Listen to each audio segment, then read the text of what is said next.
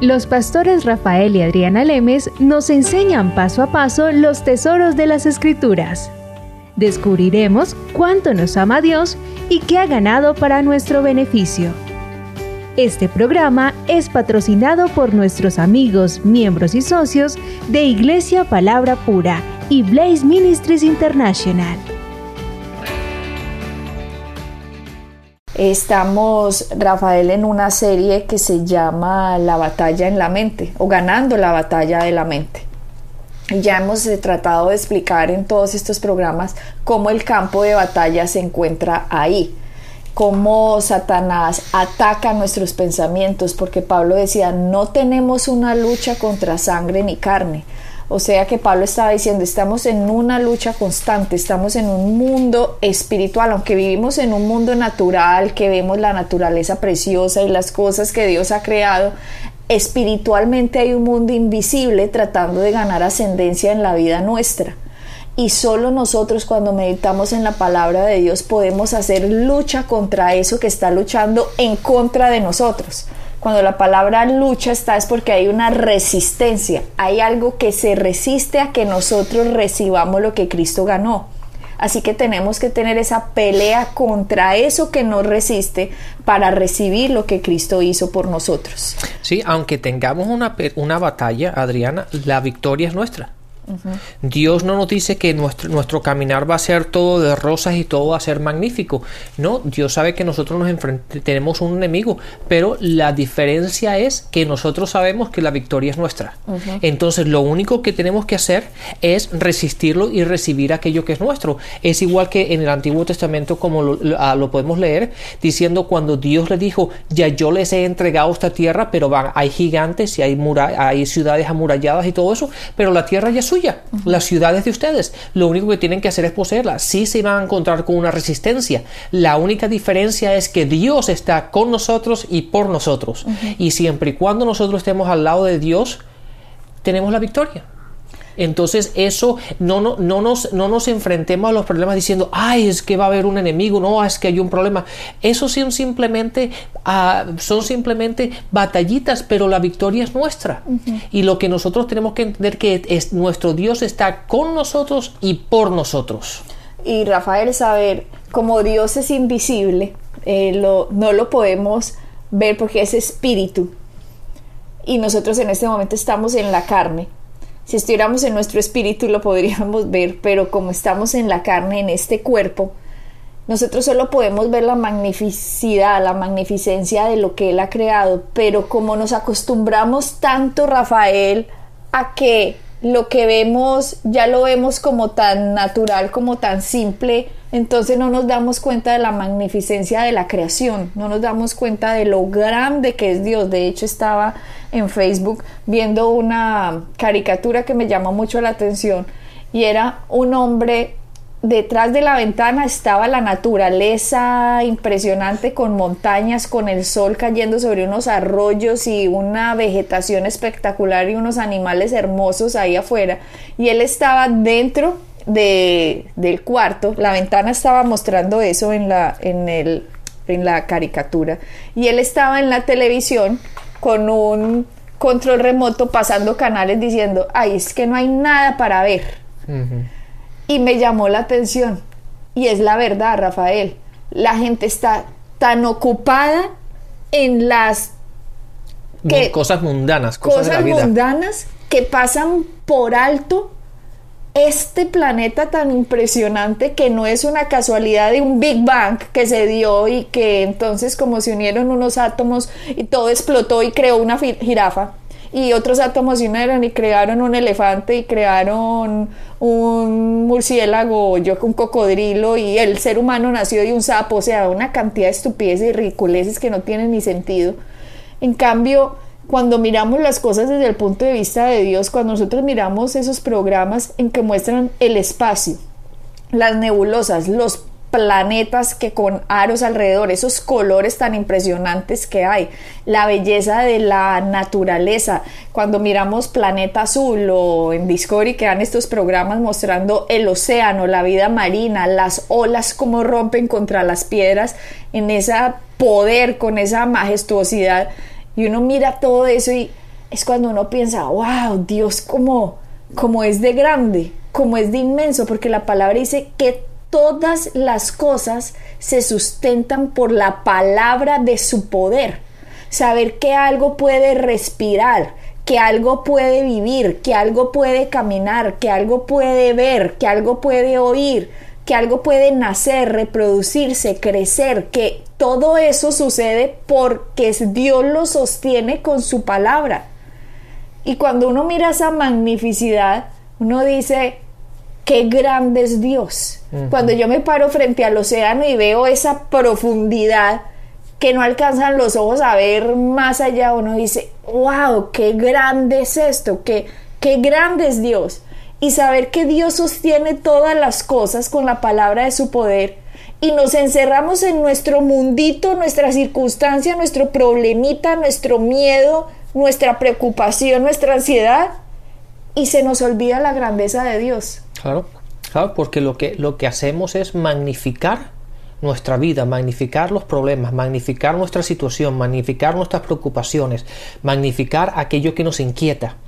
Y como no, no, meditamos en Dios, no pensamos en la palabra, no pensamos en la, en la majestuosidad de Dios, en la magnitud de Dios, nuestros problemas se crean una fortaleza y no nos dejan ver más allá de nuestro presente. Tan ocupados oyendo televisión, viendo televisión, viendo a Fernando José y María Antonieta peleando por su amor y cómo la dejó y cómo no la dejó, creando una cantidad de cosas en nuestra mente ridículas, yendo, oyendo una música que nada que ver, una música que lo que hace es aburrirnos o deprimirnos teniendo conversaciones tontas acerca de boberías, eh, en vez de irnos de pronto a sentarnos en una montaña, a sentarnos frente a un río, a mirar para el cielo, a ver cómo se mueven las nubes, a ver cómo una planta es detalladamente, cómo un girasol se abre, cómo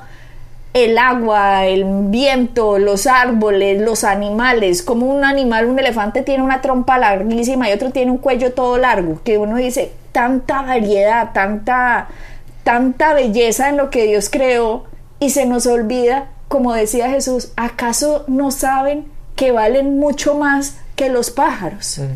Se nos olvida el valor que tenemos para Dios y cuando no nos vemos como los amados de Dios, creemos simplemente que estamos aquí por casualidad y que en esa casualidad, ojalá Diosito no te olvides de mí, olvidando el gran amor que Dios nos tiene, que Él mismo se hace hombre y va a la cruz y abre sus brazos para demostrarnos cuánto nos ama desde la cruz. Y se nos olvida ese amor y nos dice la palabra, si Dios les ha dado su Hijo, ¿cuánto más no les dará todas las cosas? Pero cuando nos vamos, Rafael, a meditar en lo contrario, nos llenamos de ansiedades y nos llenamos de preocupaciones y de temores. Y vemos a Dios tan pequeñito o a lo mejor lo vemos grande para las personas que les va bien, pero el mío es que Dios a mí debe ser que no me habla. ¿Será que si grito más duro o ayuno más veces, de pronto llamo la atención de Dios? ¿Será? ¿Será que me ve? ¿Acaso no dice la palabra, será que el que hizo el ojo no ve? Como para que no lo vea usted. Claro que lo vea usted. Claro que sabe quién es usted. Lo que pasa es que usted no sabe cuánto Él lo ama.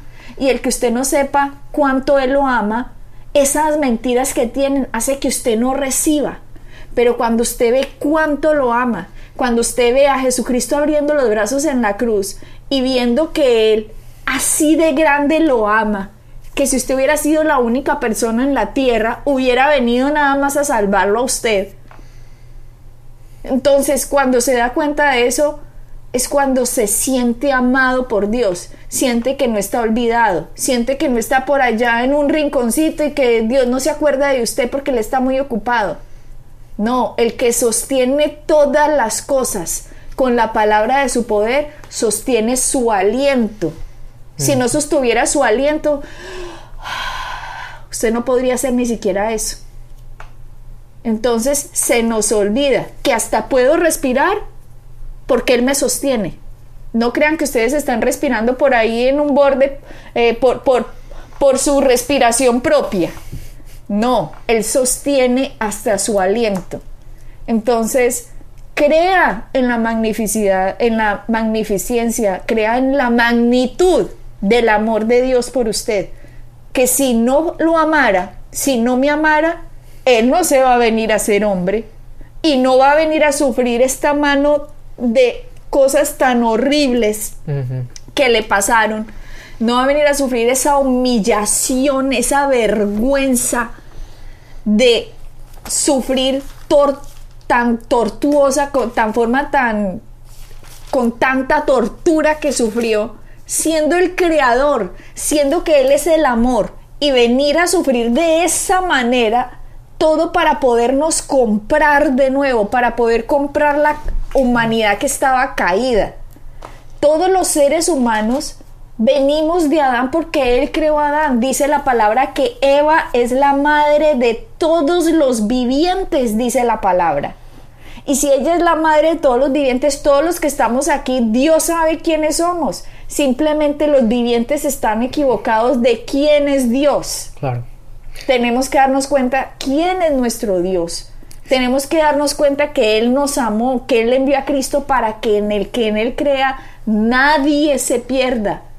Pero Satanás está aquí.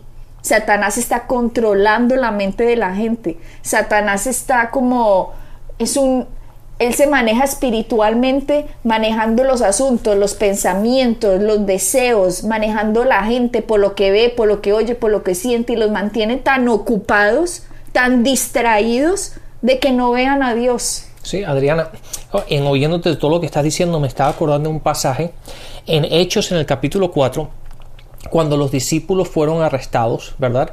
Y le dijeron que no podían predicar más en el nombre de, Jesús, no podían seguir predicando el Evangelio.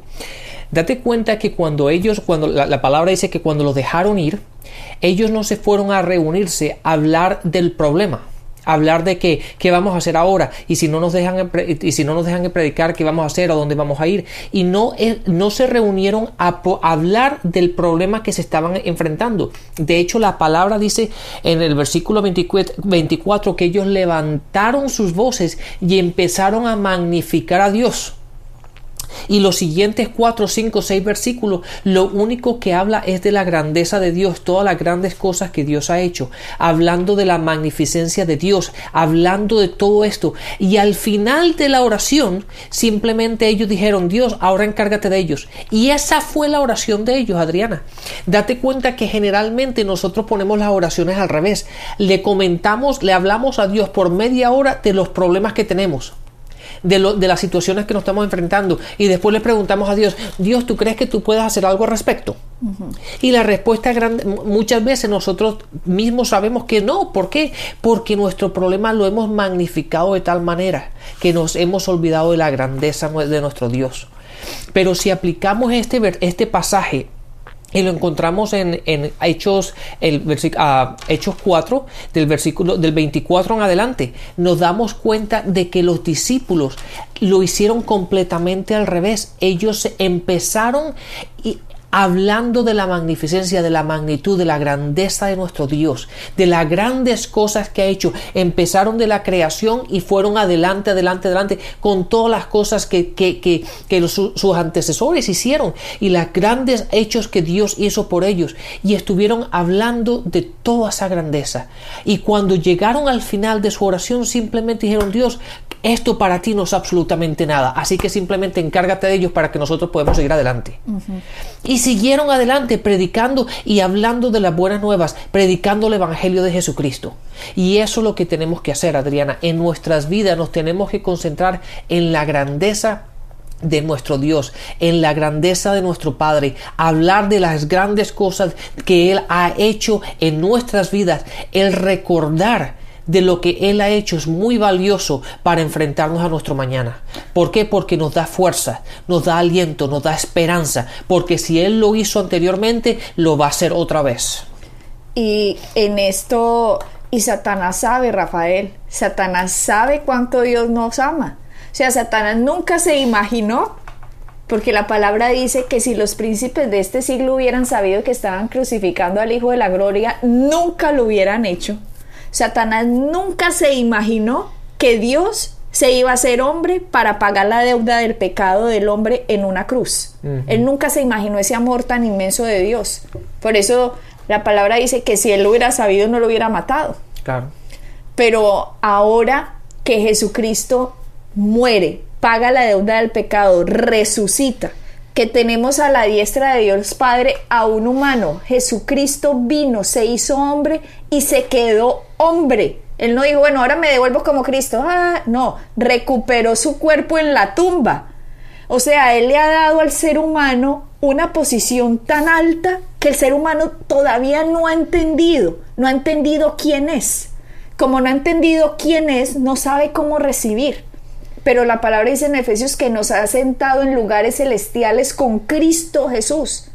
O sea, Dios nos ha puesto a nosotros, a los hijos de Dios, en una posición tan majestuosa que mm, es difícil comprenderlo.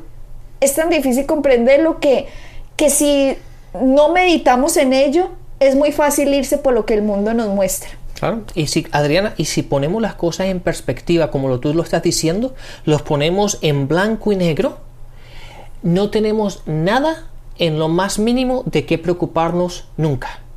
¿Por qué? Porque nuestro Padre está por nosotros y para nosotros. Y como decía, Satanás sabe que si nos pone a meditar en lo contrario, que es Dios, él sabe que nos puede vencer. Y esto es es una verdad profunda y simple. Él sabe que si nos puede deprimir, que si nos puede llenar de temores, preocupaciones, ansiedades, miedos, sabe que estamos bloqueando algo del amor de Dios. Y eso está, lo podemos ver muy evidentemente. Vamos a estudiar Salmo 143. Vámonos del versículo 3 al 10 y los vamos a desglosar luego. Lo voy a leer para que vean los procesos de, de, de cómo el enemigo busca que nosotros pensemos en lo equivocado. Lo voy a leer de la versión Dios habla hoy. Dice, empezamos Salmo, Salmo 143.3. Mis enemigos me persiguen, me han aplastado contra el suelo, me obligan a vivir en la oscuridad, como los que han muerto hace tiempo. Mira cómo acá nos está mostrando Rafael en este pasaje, la depresión es un ataque de los enemigos. Aquí vamos a ver cómo esta persona está deprimida, Estamos, vamos a ver cómo esta persona, qué hace el salmista, cómo muestra en este salmo como el proceso. Y dice que el enemigo lo persigue. Nuestro enemigo no tenemos, vuelvo y digo, Pablo dice, no tenemos lucha contra carne ni sangre, sino contra los principados, contra este mundo de las tinieblas. Ese es nuestro enemigo. Y aquí dice, mis enemigos me persiguen, me han aplastado contra el suelo, me obligan a vivir en la oscuridad, como los que han muerto hace tiempo. Me encuentro totalmente deprimido, turbado, tengo el corazón. La depresión, Rafael, oprime a cualquiera. Pensar en lo equivocado hace llevar a una persona a suicidarse, Rafael. Sí, exacto. La versión que yo estoy leyendo dice, estoy perdiendo toda esperanza. Ahí es cuando la gente, cuando la gente llega a ese momento de desesperarse, donde, donde llega la depresión, que no quieren salir de la casa, no se quieren levantar de la cama. ¿Por qué? Porque pierden la esperanza de vivir, la esperanza de la respuesta, la esperanza de la victoria. Pierden toda esperanza de que todo lo que han hecho o todo lo que pudieran hacer no es suficiente para para poder salir del hueco en donde están. Hay que darse cuenta, Rafael, que cuando esto empieza a pasar, cuando una persona empieza a pensar así, es más fácil resistir esos pensamientos. Inmediatamente llegan que después de haber estado en esos pensamientos meditando y hundiéndose y metiéndose profundamente y sufriendo y torturándose uno mismo, es más difícil combatir esos pensamientos después de que ha estado ahí mucho tiempo a que cuando recién le empiezan a llegar. Claro. Entonces, cuando usted tenga un pensamiento diga, no, no, no, no, un momentico, filipenses, vámonos a filipenses, pensad en todo lo verdadero, no esto puro, amable, de buen nombre, en eso pensad. Yo, estos pensamientos no son míos, no los recibo. Pienso en la magnificencia de Dios. Me siento a ver un programa de Animal Planet, o me siento a ver eh, Océano Azul, o me siento a ver algo que me recuerde, que me recuerde el poder de Dios. Me siento a ver algo de las galaxias, o, o algo en que yo diga, wow, este es Dios, este es Dios. El que hizo todo esto, este es Dios. Pero no me voy a ir a ver una película de terror, o me voy a ver por allá algo que me deprima o música, la música en que te vas a morir y nada puedes y no, ¿Sabes? no, Pero sabes que Adriana, esto es una cosa muy importante. Y, y, eso, y esto es una cosa que se lo digo a toda la gente que me, que me, ha preguntado sobre este aspecto, porque hay mucha gente que, está, que, ha, que ha pasado por depresión y que está deprimida y esto. Lo, el punto más importante es el reconocerlo. Han pasado, han, han, pasado veces en mi vida en que físicamente estoy cansado, estoy agotado por viajes, el trabajo, el enseñar, el estudiar, todas estas cosas y llega un momento que a veces por el trabajo y las situaciones que me encuentro, llega un momento que, que me siento que, que si sigo así, voy mal, ¿me entiendes? Que tengo que cambiar. Y es ahí cuando es importante el reconocerlo que si sigues un día más así, te vas a, no, te vas a, no, no voy a tener ganas de levantarme de la cama. Que, que, que no, que no, quiero oír, no quiero saber del trabajo, no quiero oír de la gente, no quiero oír problemas, no quiero ver emails de nadie. Y eso, eh, ahí es cuando empieza este pasaje que tú estás leyendo, que uno se siente que está en la oscuridad, que está metido en una tumba, que no encuentra la salida. Y es importante que la gente empiece a reconocer estos síntomas, si se puede decir así, y el cambiar. El darse cuenta de que la gente cuando una de las una de las cosas una de las cosas que la gente empieza a hacer cuando se siente se quiere se quiere ir a dormir. Lo generalmente lo que la gente dice, no es que yo me quiero ir a dormir, pues son las 3 de la tarde, no importa que me quiero ir a dormir. Ahí es cuando uno tiene que reconocer, hey, hey, hay algo que está pasando que no es normal. ¿Qué es? Uh -huh. La forma como estoy pensando. Estos, pensam estos, pensamientos me están llevando a, una, a hacer algo que no, no es lo que debo hacer, lo que no es normal. Y aquí es cuando tenemos que empezar a cambiar. Y es ahí cuando miremos otra vez Salmo 104.3, como empezamos. Mis enemigos me persiguen. Uh -huh. Entienda que es un ataque del enemigo. El que usted se empieza a sentir así, el que usted sentir, perdón, que usted empiece como a deprimirse, como a verse ahogado, como no, tiene que identificarlo. Y vuelvo y les digo, es más fácil identificarlo al principio o pelearlo al principio que después de mucho tiempo. Ahora, ay, pero es que yo ya llevo mucho tiempo, entonces ya no hay nada que hacer. No, hombre, si hay algo que hacer, sino que le estamos diciendo que es más fácil al principio. Claro. Pero ahora, sigamos y verá. Vea lo que dice el 5, Salmo 143, 5. Me acuerdo de tiempos anteriores y pienso en todo lo que has hecho. Esto es lo que les estaba diciendo. La memoria, el recuerdo es una excelente alma. Los pensamientos no están para que uno medite en el miedo. Los pensamientos y la imaginación fueron puestos por Dios. Esa capacidad de pensar e imaginar fue puestos por Dios para que nosotros nos imaginemos el futuro que Él nos dio. Nos imaginemos lo que Él nos regaló cualquier imaginación contraria a lo que él ganó, rómpala, quítela, rechácela, sáquela, no la hable. Exacto. Mira lo que dice la versión que yo leo. Dice, medito en tus grandes obras y pienso en lo que has hecho. Date cuenta, Adriana, ahora que tú estás hablando del recordar, ¿cuál es el motivo de que vemos el rainbow? ¿Cómo se llama el rainbow? El arco iris. Arco iris, para recordar. Exactamente. ¿Qué fue lo que? Lo, la razón que Dios puso el arco iris es para que cada vez que lo veas, te recuerdes que Dios no va a destruir la tierra otra vez por, por, por lluvias, por agua. Por, por, agua. Es simplemente, entonces, es, el recordar es importantísimo en nuestras vidas. Recuerda todo lo que Dios ha hecho en el pasado, cómo Dios te ha alimentado, cómo Dios ha provisto, cómo Dios te ha sacado, cómo Dios te puso en un, en un mejor trabajo, cómo Dios te ha, ha, ha, ha provisto necesidades en tu casa, en tu familia, para tus hijos, esposos, lo que sea. Uh -huh. Y eso es muy importante porque de la misma manera como Dios lo hizo antes, Dios lo va a hacer hoy. Uh -huh. Y es ahí cuando la gente la gente piensa, no, pero es que Dios, ¿dónde está? Dios no responde. Dios es simplemente Dios lo va a hacer. Este salmista Rafael sabe aquí, él sabe que está entrando como en algo de depresión, porque dice, mis enemigos me persiguen. Después dice, me encuentro totalmente deprimido en el 4 y en el 5 dice, me acuerdo de tiempos anteriores y pienso en todo lo que has hecho. Él sabe, tengo que salirme de acá, tengo que pensar en lo que Dios ha hecho, tengo que pensar en, en grande, tengo que leer la Biblia, tengo que ver los hombres de la fe como salieron, las mujeres de la fe que hicieron, tengo que ver eso, tengo que recordar. Mira cómo él le está diciendo, tengo que ocupar mis pensamientos en otra cosa, no en esto. Tienen que hacer lo que dice Filipenses, dejar de preocuparme, pero cambiarlo, reemplazarlo con oración y darle gracias a Dios en todo. El siguiente dice el 6, hacia ti tiendo las manos, sediento de ti, cual tierra seca. Mira la importancia de la adoración. Hacia ti, Dios, hacia ti está mi solución, hacia ti tiendo las manos. No dice, voy a tender las manos a ver el mundo que, me ofrece. ¿Será que me tomo unas pastillas para la depresión o me tomo, qué me tomo? ¿O qué licor, cómo me hundo en, en mi miseria olvidando mis penas en el trago? ¿O cómo olvido esto en las drogas? ¿O cómo olvido esto en mujeres o en relaciones? ¿O quién, qué novio me quita esta sensación de soledad? ¿O qué novia? ¿O qué mujer? ¿O qué hombre? ¿O, o qué actividad?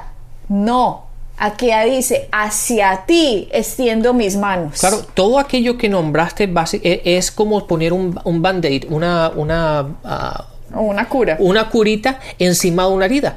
Lo único que hace es cubrirla, pero no, esa no es la solución del problema. La solución del problema es Dios.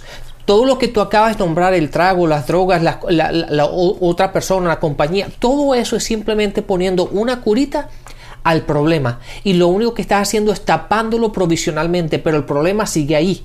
Lo que necesitamos es una, real, una, una, una solución verdadera y real, y ese es Dios. En el 7 el salmista dice, Señor, respóndeme pronto, pues ya se me acaba el aliento, no me niegues tu ayuda.